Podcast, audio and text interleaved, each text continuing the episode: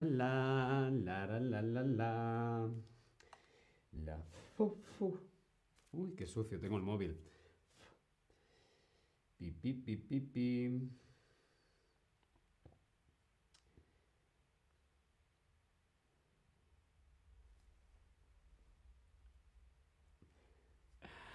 Hola, hola, te doy la bienvenida a este nuevo stream de Chatterback. ¿Con quién? Conmigo, con David. Hola a todas, hola a todos, hola a todos. Tobías. Hola a todos. Hablando sobre la última transmisión de David, para el día siguiente podemos relajarnos hora de cierre. Hablando sobre la última transmisión de David, para el día siguiente podemos relajarnos hora de cierre. Sí, es el último stream de hoy.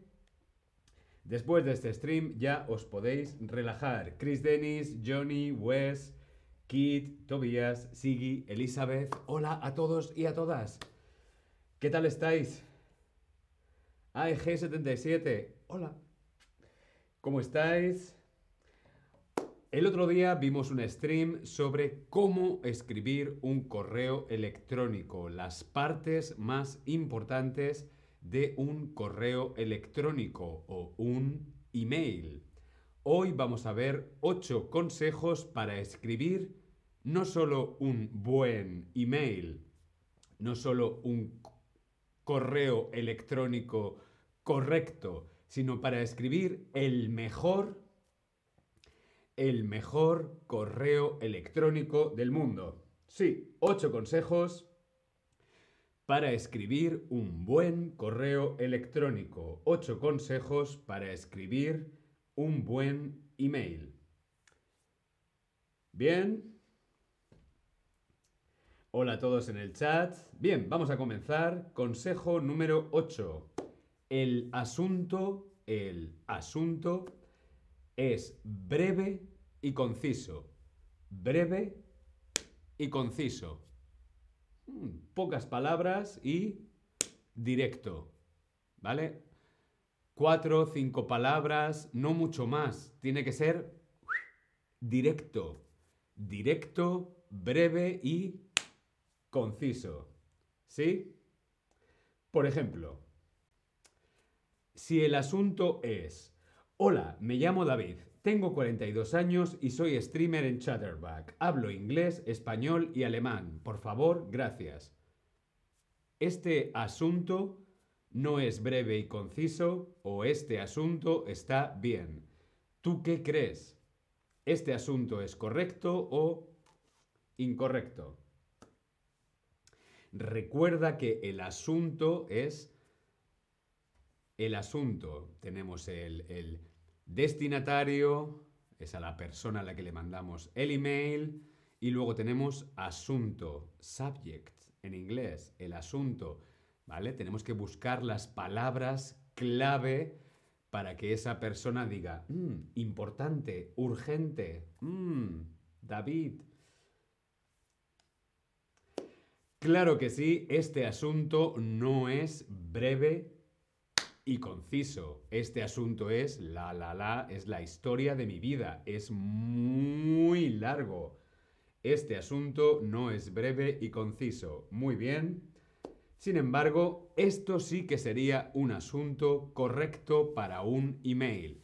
Esto sí que sería un asunto, un buen asunto para un correo electrónico. Por ejemplo, asunto chatterback barra streamer barra inglés, español, alemán, barra David. Esto es un asunto correcto, es breve y conciso. Tengo la información necesaria para que mi cabeza diga, mm, David, streamer, chatterback, ah, ya, los streams. ¿Bien? ¿Sí? Sigui, Supermont, Yosemite, Patty, Larry, hola a todos. Continuamos.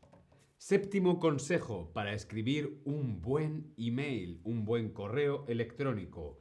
El saludo es correcto. Tenemos que tener mucha atención con la forma de saludar, con la forma que decimos hola en un email. ¿Sí? No es lo mismo saludar a un amigo que saludar a alguien del trabajo, que saludar a alguien que no conocemos, que saludar a una persona mayor o a una persona más joven, ¿sí? El saludo es muy importante. Por ejemplo, si mi saludo en un email es hola amigo, ¿escribirías esto a alguien de trabajo? Si estás escribiendo un email formal de trabajo, ¿está bien este saludo? Ah, sí, no, mm, no lo sé. ¿Tú qué crees? Hola, amigo.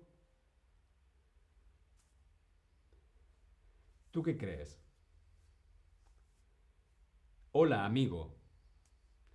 Hombre, si por ejemplo yo le estoy mandando un email a Altair, Altair es compañera de trabajo, es amiga, podría decirle hola amiga, sí, porque Altair es mi amiga, pero no es lo normal. No sería muy correcto, no sería muy formal. Si quiero ser formal, en el trabajo no diría, en un email de trabajo no diría hola amigo. Eh, mucho menos si es alguien que no conozco, ¿sí? En persona. Eh, yo en el trabajo utilizaría mejor este saludo. Por ejemplo, estimado señor, estimada señora o estimados amigos, estimado equipo. Utilizaría la palabra estimado, ¿no? Lo que en inglés sería eh, dear, en alemán sería liebe, estimado señor, estimado señora, estimado equipo, estimado team, ¿sí? Estimado. Yo utilizaría mejor esta fórmula un poquito más formal. Si es un email de trabajo, es mejor ser correcto y formal, ¿sí? Hombre, si es una persona conocida, pues simplemente hola, hola, hola amigo, hola o querido, querido papá, querida mamá, ¿sí? Bien. Consejo número 6. En la introducción, en la introducción, hacer una referencia amistosa a la conversación anterior. En las primeras líneas, en las primeras palabras, hacer una referencia eh, cariñosa, amistosa, ¿sí? Eh, positiva a la última vez, a la última vez que viste a esa persona, a la última vez que hablaste con esa persona por teléfono, a hacer referencia para que esa persona pueda hacer un link y decir, ah, vale, tú eres esa persona, mm, lo que me quieres contar es referido a ese tema, ¿sí? Para poder hacer un link a el pasado, ¿no? Sigui nos dice, ¿puedo escribir querida señora García o debería usar estimada señora García? Depende, depende. Eh, yo, yo, mi opinión sería que si la señora García, eh, si tú sientes amor, si tú sientes algo por la señora García, no solo romántico, sino pues amistad, amor, cariño, sí, puedes decir querida señora García. Eh, pero si no hay un, sentimiento, si no hay amor, eh, lo más correcto es estimada señora García. Querido, querida es para el amor, ¿sí? Querido papá, querida mamá, eh, querido amor, querido, querido Carlos, querida mm, Francisca. Es cuando hay amor de amistad o de pareja, ¿sí? Es algo más romántico, ¿bien? Patti, prefiero que se dirijan a mí como diosa del universo. Oh, diosa del universo. Querida diosa del universo. Estimada diosa del universo. Bien. Entiendo, gracias por la aclaración, gracias Sigui por la pregunta. Bien, como veíamos, 6. En la introducción, en las primeras líneas, hacer una referencia al pasado. Por ejemplo, esto. Después de nuestra conversación por teléfono, por ejemplo, es un email de trabajo, ¿vale? Hemos estado hablando por teléfono y te he dicho, mm, sí, te voy a mandar por mail toda la información, te, voy, te mando por correo electrónico un presupuesto con, eh, unas fotografías y, y una información, te lo mando por correo, vale, vale. Luego le mandas el correo y dices, estimado compañero, después de nuestra conversación por teléfono, aquí te mando la información que me pediste hacemos un link al pasado. ¿Sí? Consejo número 5. El texto. El texto, todo el texto, lo que se escribe, el texto principal que no sea más de dos o tres párrafos. Lo más breve posible, lo más breve y separado en párrafos de temas, ¿no? Importancia de cosas, separarlo en dos o tres párrafos, ¿sí? Dos o tres párrafos importantes. Eh, y, ojo, los datos más importantes en una lista, ¿sí? Por ejemplo, si hay que pasar información personal, aquí te adjunto la información personal, dos puntos, nombre, dirección, teléfono, pa, pa, pa, ¿vale? Intentar hacerlo lo más práctico, lo más práctico, lo más fácil de leer, ¿sí? Tengo una pregunta. ¿Cuánto tiempo estás dispuesto a leer un email? Recibes un email. ¿Cuánto tiempo de tu vida estás dispuesto a invertir? ¿Cuánto tiempo estás dispuesto a leer un email? No más de 5 minutos, entre 5 y 10 minutos, más de media hora.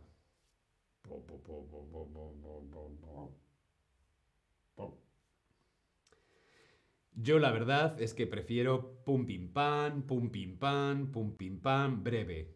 Breve, conciso. Breve, conciso. Breve, conciso. Aquí no tenemos tiempo. Yo, yo, yo, yo no tengo tiempo. Yo no tengo tiempo, así que si me quieres mandar un mail, que sea pa, pa, pa, pa. Ah, vale. Otra cosa. Pa, pa, pa, pa. Otra. Más de cinco minutos un mail. La la la la la la la la la la la la la la. Yo me duermo. No puede ser. Los emails prácticos, breves, conciso, fácil, ¿vale?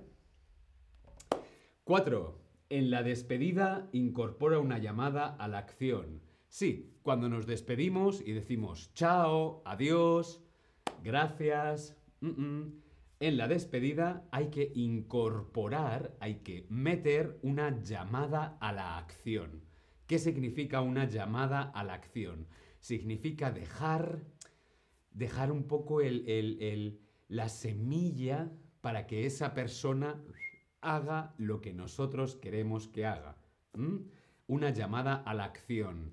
Es como decir, mm, venga, actúa, llámame, ¿Sí? Por ejemplo, podemos decir, esperando tener noticias pronto, esperando tener noticias pronto, un saludo, David. Esperando tener noticias pronto. ¿Esto qué significa? Esto significa que yo estoy esperando a que tú me respondas. Esperando tener noticias pronto significa respóndeme, escríbeme, quiero saber, respóndeme, escríbeme, esperando tener noticias pronto. ¿Vale? En inglés esto sería looking forward to know uh, about you. Looking forward to have news. ¿Vale? En la despedida, una llamada a la acción. Llámame. Llámame por favor la semana que viene. Número 3. El saludo final amable y personalizado. Sí, el saludo final tiene que ser amable y por supuesto personalizado. No vas a despedirte igual, igual que decimos hola, tampoco decimos adiós de la misma manera. Yo no digo adiós de la misma manera a mi madre que a mi jefa. ¿Mm? ¿Vale? Por ejemplo, diferentes formas de despedirnos. Te quiere David. Mm, esto se lo mandaría a mi madre. Te quiere David. Un email a mi madre. Un besote. Un besote. Un besote es... Un besote. Un besote sería para un amigo, una amiga. Un beso sería para una persona cercana. Ah, un abrazo hmm, también es cordial. Un abrazo me parece correcto. Un abrazo también se puede poner mm, en un ambiente laboral. Es correcto. Un abrazo. Pero lo más Neutro es un saludo. Sí, aquí vamos de más amor a menos amor. Te quiere David, un besote, un beso, un abrazo, un saludo. Un saludo, por ejemplo, sería a alguien de trabajo, a alguien que no conocemos mucho, a alguien que no conocemos. Un saludo. Gracias, un saludo. ¿Qué información va en la firma? Al final aparece la firma, la firma electrónica del correo electrónico. ¿Qué información va, qué información aparece en la firma? El nombre, la dirección, las aficiones, el contacto o el coche. Una buena firma electrónica es muy importante, una buena firma en un email.